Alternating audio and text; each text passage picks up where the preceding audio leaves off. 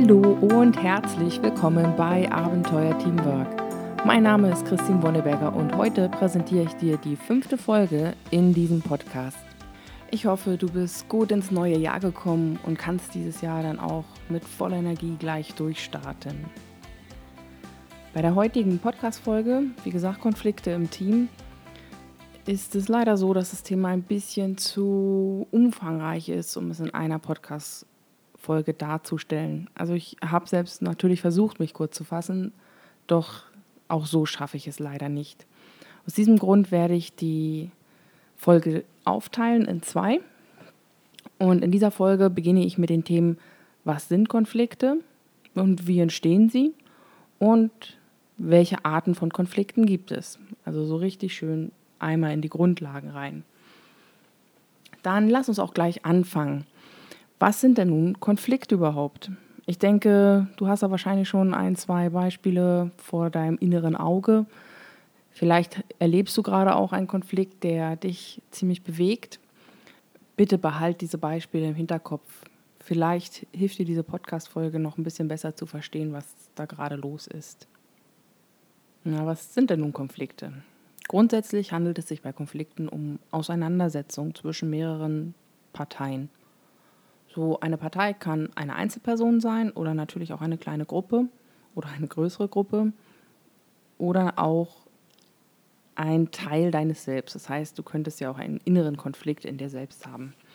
Diese inneren Konflikte sind jetzt allerdings nicht Bestandteil von diesem Podcast und ich lasse sie dann auch bewusst später außen vor. Diese Auseinandersetzungen zwischen den verschiedenen Parteien erfolgen zu einem bestimmten Thema oder in einer gewissen Situation, einem sogenannten gemeinsamen Konfliktfeld. Und die Art und Weise, wie diese Parteien hier agieren, aus ihren unterschiedlichen Interessen heraus, führt dazu, dass sich mindestens eine Partei hier entweder behindert oder bedroht fühlt. Die Konfliktparteien verfolgen hier wirklich unterschiedliche Handlungsabsichten. Und sie versuchen mit ihrem Handeln auch den anderen bzw. die andere Partei zu beeinflussen. Denn natürlich merkst du ja auch, wenn du in einem Konflikt bist, dass du da irgendwas los ist und du versuchst, auf den anderen einzuwirken, damit der, ich sag jetzt mal, mehr in deinem Sinne agiert.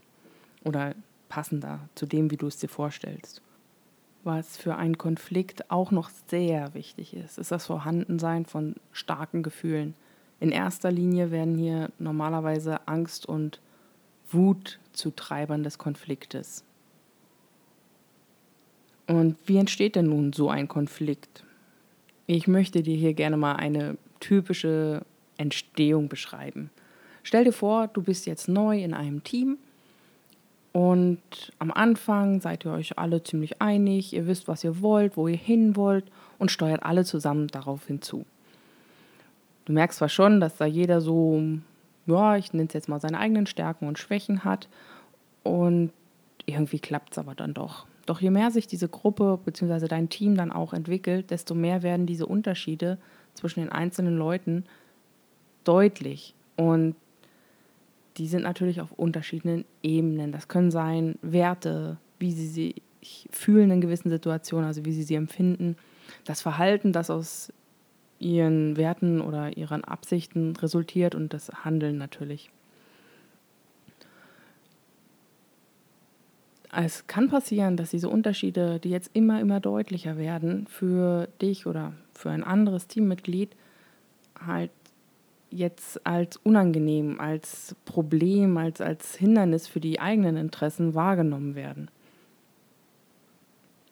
Man stellt dann so ein bisschen fest, das passt jetzt nicht mehr so hundertprozentig, aber es ging ja vorher, weil ne, am Anfang haben wir ja doch alle irgendwie in die gleiche Richtung gearbeitet und jetzt plötzlich stört da was. Also versucht man dann dagegen zu steuern mit dem eigenen Verhalten und ihn aus der eigenen Sicht die andere Partei halt wieder so zurück auf den Weg zu bringen. Dieses angepasste Verhalten also dadurch, dass ich ja steuere oder versuche, auf den anderen Einfluss zu nehmen, ändere ich ja mein Verhalten. Und das merkt natürlich die andere Partei. Und die wiederum denkt sich, na nur, also so wie der sich jetzt verhält, das passt aber gar nicht. Tja, und schon bist du in einem kleinen, netten Kreislauf, wo jeder das Gefühl hat, das, was, was der andere da macht, das ist total hinderlich. Und ich finde, das, das beschreibt auch schon mal ganz gut so ein, so ein Grundgedanke innerhalb eines Konfliktes. Denn ein Konflikt ist nicht nur von einer Person ausgehend. Ein Konflikt entsteht durch alle involvierten Konfliktparteien. Und auch alle tragen dazu bei, dass dieser Konflikt aufrechterhalten wird oder im schlimmsten Fall sogar eskaliert wird. Es ist nicht nur der eine da drüben, der immer den Blödsinn macht oder ähnliches. Es sind alle Parteien.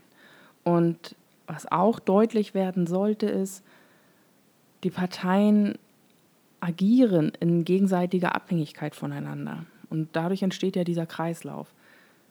Das heißt, hm, ich will auf den anderen Einfluss nehmen, ich will ihm klar machen, wie hier, es laufen sollte, wie er sich verhalten sollte. Und er denkt sich, sag mal, äh, von welchem Stern kommst du denn eigentlich? Ich mache das so und so und vielleicht solltest du dir auch mal mir ein Beispiel nehmen. So in die Richtung kann das dann natürlich weitergehen. Ja, so entstehen grundsätzlich schon mal Konflikte. Vielleicht nicht alle in diesem Beispiel, aber doch ein Großteil. Dann komme ich jetzt noch gleich schon mal zu dem dritten Thema, und zwar welche Arten von Konflikten gibt es denn? Hier könntest du erstmal danach unterscheiden, ist den Konfliktparteien denn schon bewusst, dass sie einen Konflikt haben und leben sie ihn auch aus? Oder haben sie das noch gar nicht so richtig realisiert, dass da irgendwie ein Unterschied ist? Dass da was hochkochen könnte, was, was aus dem Verhalten des anderen resultieren kann. Wenn sich die Parteien darüber bewusst sind, dass sie einen Konflikt haben, nennt man das einen manifestierten Konflikt. Wenn sie das noch nicht wissen bzw. ihn noch nicht aktiv austragen, ist das ein latenter Konflikt. Also je nachdem, ob sich die Parteien des Konfliktes bereits bewusst sind oder ihn noch nicht wissen oder noch nicht wahrgenommen haben oder noch nicht ausleben, unterscheidet man schon mal am Anfang zwischen latent oder manifestierten Konflikt dann ist es ja so, also beziehungsweise ich habe es ja am Anfang schon einmal kurz versucht zu beschreiben, die Interaktion zwischen Personen oder Gruppen zwischen den Parteien führt dazu, dass auf mindestens einer Seite jetzt mal ein Widerspruch, eine Behinderung entsteht. Und hier wird dann auch unterschieden zwischen verschiedenen Arten, wo dieser Widerspruch herkommen kann. Ich möchte gerne mit dem sogenannten Zielkonflikt anfangen. Meiner Meinung nach ist das ein sehr, sehr häufiger Grund für Konflikte. In diesem Fall haben die involvierten Parteien unterschiedliche Ziele. So einfach ist es. Und im schlimmsten Fall sogar entgegengesetzte Ziele. Ein Beispiel, um sich das ein bisschen besser vorzustellen. Ich glaube, ein ganz einfaches Beispiel an der Stelle wäre, wenn du auf Arbeit das schon mal erlebt hast, so zwischen Abteilung kann es passieren, dass da so unliebsame Arbeiten versucht werden, hin und her zu schieben. Dass man sagt, ja, nee, das ist ja wohl in der Verantwortung von Abteilung A oder Abteilung B. Also man möchte halt einfach diese Arbeit wegdrücken und die gesamte Verantwortung rund um dieses Thema. In diesem Beispiel haben ja beide Parteien das Ziel, die jeweilige Arbeit oder die Verantwortung nicht bei sich zu haben. Das klingt jetzt am Anfang erstmal, als hätten sie das gleiche Ziel. Allerdings sind sie in der Praxis dann komplett entgegengesetzt. Ein anderes Beispiel möchte ich ja auch noch bringen. Und zwar stell dir vor, du bist ein langjähriger Mitarbeiter in der Bankenaufsicht. Du weißt, deinem Bereich, deine Abteilung legt unheimlich viel Wert auf Qualitätssicherung. Dementsprechend werden die Mitarbeiter gut geschult, lange trainiert und dementsprechend dauert auch die Einarbeitung von neuen Kollegen relativ lange, so lange, bis sie dann alles können, damit sie gut den Job in der Bankenaufsicht machen können. Jetzt ist es allerdings so, dass ein Job in der Bankenaufsicht in anderen Bereichen danach ein unheimlicher Karriereschub sein kann. Dementsprechend gibt es den einen oder anderen Mitarbeiter, der dann nicht das Ziel Qualitätssicherung im Vordergrund hat, sondern seine persönlichen Karriereambitionen. Er macht den Job da ein, zwei Jahre. In der Zeit ist dann der große Aufwand für seine Einarbeitung endlich abgeschlossen und dann geht er. Hier ist der Konflikt zwischen der Abteilung und dem neuen Mitarbeiter zum Beispiel. Konflikte können bei gleichen Zielen aber auch dann entstehen, wenn Uneinigkeit darüber herrscht, mit welcher Methode das Ziel erreicht werden soll. Das ist der sogenannte Bewertungskonflikt. Ein häufiges Thema, ich komme ja aus dem Projektmanagement, ist an dieser Stelle der, die Wahl der, der Projektmanagement-Methode. Also machen wir es klassisch im Wasserfall-Projektmanagement oder nehmen wir das agile Projektmanagement. Beide Methoden haben natürlich ihre klassischen Felder, wo sie definitiv die richtige Methode sind. Allerdings ist dazwischen eine große Grauzone, wo man dann auch viel diskutieren kann, was denn nun die richtige Variante wäre. Ein weiteres Beispiel für einen Bewertungskonflikt ist auch, möchte ich im Vorfeld lieber viel planen, bevor ich mich in eine Handlung begebe, oder werde ich in der jeweiligen Situation dann spontan entscheiden? Die umfangreiche Planung hat den Vorteil, dass ich natürlich gewisse Situationen im Vorfeld schon mal erkennen könnte und mich entsprechend vorbereiten kann. Allerdings benötige ich dann auch viel, viel mehr Zeit in der Vorbereitung bzw. in der Planung. Und dagegen die spontane Situationsentscheidung ist einfach, hoch, da ist jetzt was passiert, schauen wir mal, was wir tun. Dieses Beispiel klingt jetzt vielleicht noch ein bisschen abstrakt. Ich erlebe es tatsächlich häufig am Berg. Da gibt es Leute, die sind super vorbereitet. Ja, da kannst du sagen, och, irgendwie, ich weiß nicht, da wäre ich ja nie drauf gekommen, wieso liegt hier oben noch Schnee? Und dann sagt der eine Kollege bei der Wanderung, ja, also ich bin dafür ausgerüstet. Ich habe jetzt hier noch meine Grödeln dabei, falls hier Eis kommt. Und ich habe natürlich auch noch meine Wechselsocken dabei. Ja, je nachdem, wie man selber gestrickt ist, kann das dazu ganz netten Konflikten kommen. Ich glaube, das Heftigste, was ich mal erlebt hatte, war eine Bekannte, die dann mit in die Berge gegangen ist und da oben hat dann auch plötzlich richtig geschneit im August und sie hatte überhaupt keine warme Wäsche, Wäsche dabei. Also nichts Warmes, sie war einfach auf Sommer eingestellt. Nur wir waren da oben halt drei Tage auf einer Hütte. Dementsprechend mussten die Leute, die dann ein bisschen besser ausgerüstet waren und vielleicht nicht nur für sich selbst einmal warme Unterwäsche dabei hatten, sondern das eine oder andere Teil noch zusätzlich, sie dann mitversorgen. Alternativ hätten wir natürlich auch abbrechen können. Das war jetzt ein Beispiel, wo natürlich eine umfangreiche Planung wesentlich vorteilhafter war.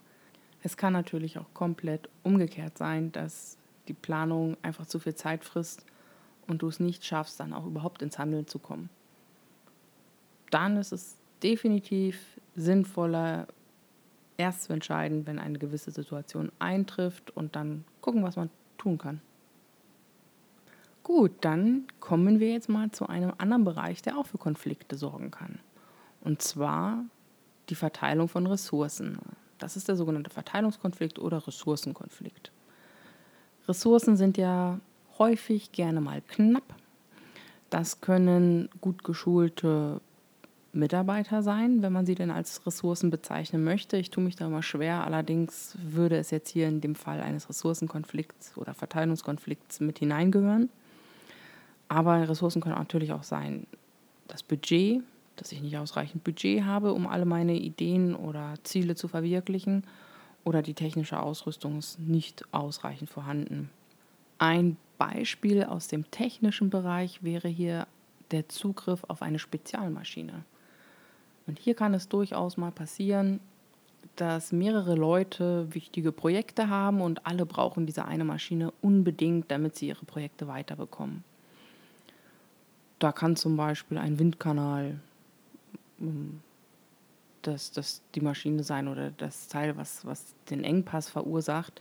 In dem Fall sind dann die involvierten Parteien in der misslichen Lage, dass sie hier eine Lösung finden müssen, wie sie am besten auf diese Maschine zugreifen können. Ein anderes Beispiel wäre hier auch eine chronisch unterbesetzte Abteilung. Vielleicht kennst du das auch bei dir im Unternehmen. Also ich habe so immer das Gefühl gehabt, dass man eigentlich immer unterbesetzt ist. Man hat immer viel mehr Ideen, die man gerne umsetzen möchte und die auch bestimmt super fürs Unternehmen wären. Nur irgendwie fehlt immer die Zeit am Ende des Tages, um es dann auch anzugehen. Dann gibt es aber auch welche, die schaffen es ja nicht mal, ihre Kernaufgaben noch zu erledigen, weil sie wirklich komplett unterbesetzt sind. Das heißt, da geht es dann nicht mehr um die i-Tüpfelchen, sondern wirklich um das um den Kern ihrer Einheit, warum sie überhaupt da sind fürs Unternehmen. Ja, und wenn ich so eine unterbesetzte Abteilung habe, ist immer die Frage, ja, was muss denn jetzt als erstes gemacht werden? Was ist das Wichtigste? Was ist das Dringendste? Warum ist das ein Verteilungskonflikt? Ähm, ja, ich habe ja nur begrenzte Zeit zur Verfügung, also Arbeitszeit der Mitarbeiter in dem Fall. Nur die reicht halt vorne und hinten nicht. Und wer ist denn alles in diesen Konflikt involviert? Das ist tatsächlich nicht nur diese Abteilung. Als Konfliktparteien sollte man hier eigentlich alle mit involvieren oder, oder betrachten, die etwas von dieser Abteilung wollen. Und jetzt brauchen wir ja wirklich nur mal um diese Kernaufgabe reden und gerne auch noch über zusätzliche Aufgaben, aber alle, die was von dieser Abteilung wollen, die chronisch unterbesetzt sind, sind Konfliktparteien und müssten auch alle für die Klärung eines solchen Konfliktes mit eingebunden werden. Okay, dann möchte ich jetzt noch einen Bereich vorstellen, und zwar den sogenannten Beziehungskonflikt. Diese Konflikte entstehen dadurch, dass die involvierten Parteien eine unterschiedliche Auffassung von der Beziehung zueinander haben. Das kann zum Beispiel ein unterschiedliches Rollenverständnis sein. Also wer hat was zu machen.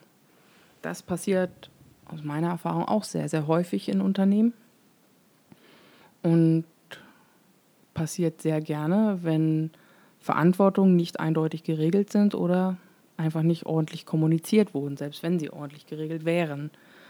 Ein Beispiel wäre hier, ja, wer macht denn überhaupt die Ablage zu dem Projekt XY? Ja, das macht der Kaufmann ganz klar. Und der Kaufmann steht nur da, wieso ich? Was habe ich mit euren technischen Unterlagen zu tun? Ja, der Kaufmann macht doch immer die Ablage. Oder gerade beim Thema Verantwortung, wenn ein Mitarbeiter überhaupt gar nicht so richtig klar ist, bis wohin er überhaupt entscheiden darf, also selbst ohne seinen Vorgesetzten einzubinden, dann wird er auch irgendwann an diesen Punkt kommen, pff, äh, sorry, das muss der Vorgesetzte entscheiden und der Vorgesetzte steht da, nee, das kannst du eigentlich vo vollständig alleine entscheiden. Das wären jetzt unterschiedliche Rollendefinitionen. Da gibt es wesentlich bessere Beispiele, das muss ich auch gestehen an der Stelle. Und ich denke, wenn du mal in Ruhe darüber nachdenkst, wirst du in deinem Umfeld das häufig erleben. Also für mich ist das immer ganz klassisch, wenn dann ein Kollege kommt, ja, wieso? Ich kann doch wohl erwarten, dass, dass ihr das macht. Das ist doch euer Job. Also solche Phrasen sprechen definitiv für ein unterschiedliches Rollenverständnis. Im Bereich der Beziehungskonflikte gibt es allerdings noch einen anderen Bereich und das sind die unterschiedlichen Beziehungserwartungen. Was muss man sich darunter vorstellen? ich sage jetzt mal, Verhaltensweisen, die erwartet werden. Ein Beispiel, um das zu verdeutlichen. Stell dir vor, in einer Abteilung gehen die Kollegen normalerweise alle zusammen Mittagessen. Das machen sie relativ zügig, damit sie im Anschluss sich noch einen Kaffee holen können und dann mit einem Kaffee in der Hand noch zehn Minuten um den Block spazieren können. Nun haben sie allerdings einen neuen Kollegen bekommen und dieser Kollege ist sehr langsam und benötigt quasi die gesamte Pausenzeit nur fürs Mittagessen. So, das führt nun leider dazu, dass ja, die Abteilung es nicht mehr schafft, einen Kaffee sich zu holen und um den Block zu spazieren. Was sie die anderen Kollegen allerdings bisher immer sehr schön fanden, damit man nochmal schön so mitten am Tag ein paar Minuten frische Luft bekommt und dann nachmittags nochmal ein bisschen Power hat, wenn es wieder losgeht.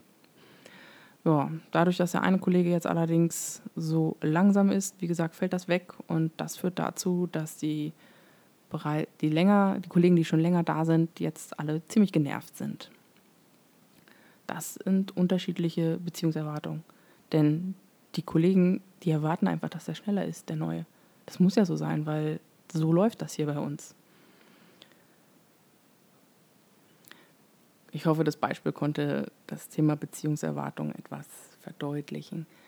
Zu den unterschiedlichen Bereichen hier, Beziehungskonflikt, Verteilungs- oder Ressourcenkonflikt, Bewertungskonflikt oder den Zielkonflikt, hast du hoffentlich auch selbst ein paar Beispiele.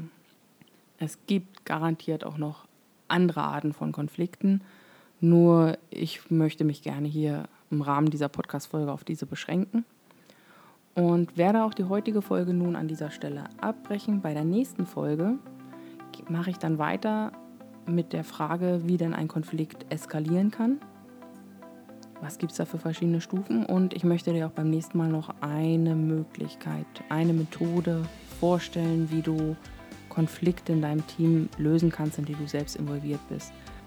Ich hoffe, dass dieser erste Teil für dich jetzt auch schon mal interessant war und dir hilft, den einen oder anderen Konflikt in deinem eigenen Leben schon mal ein bisschen zu sortieren.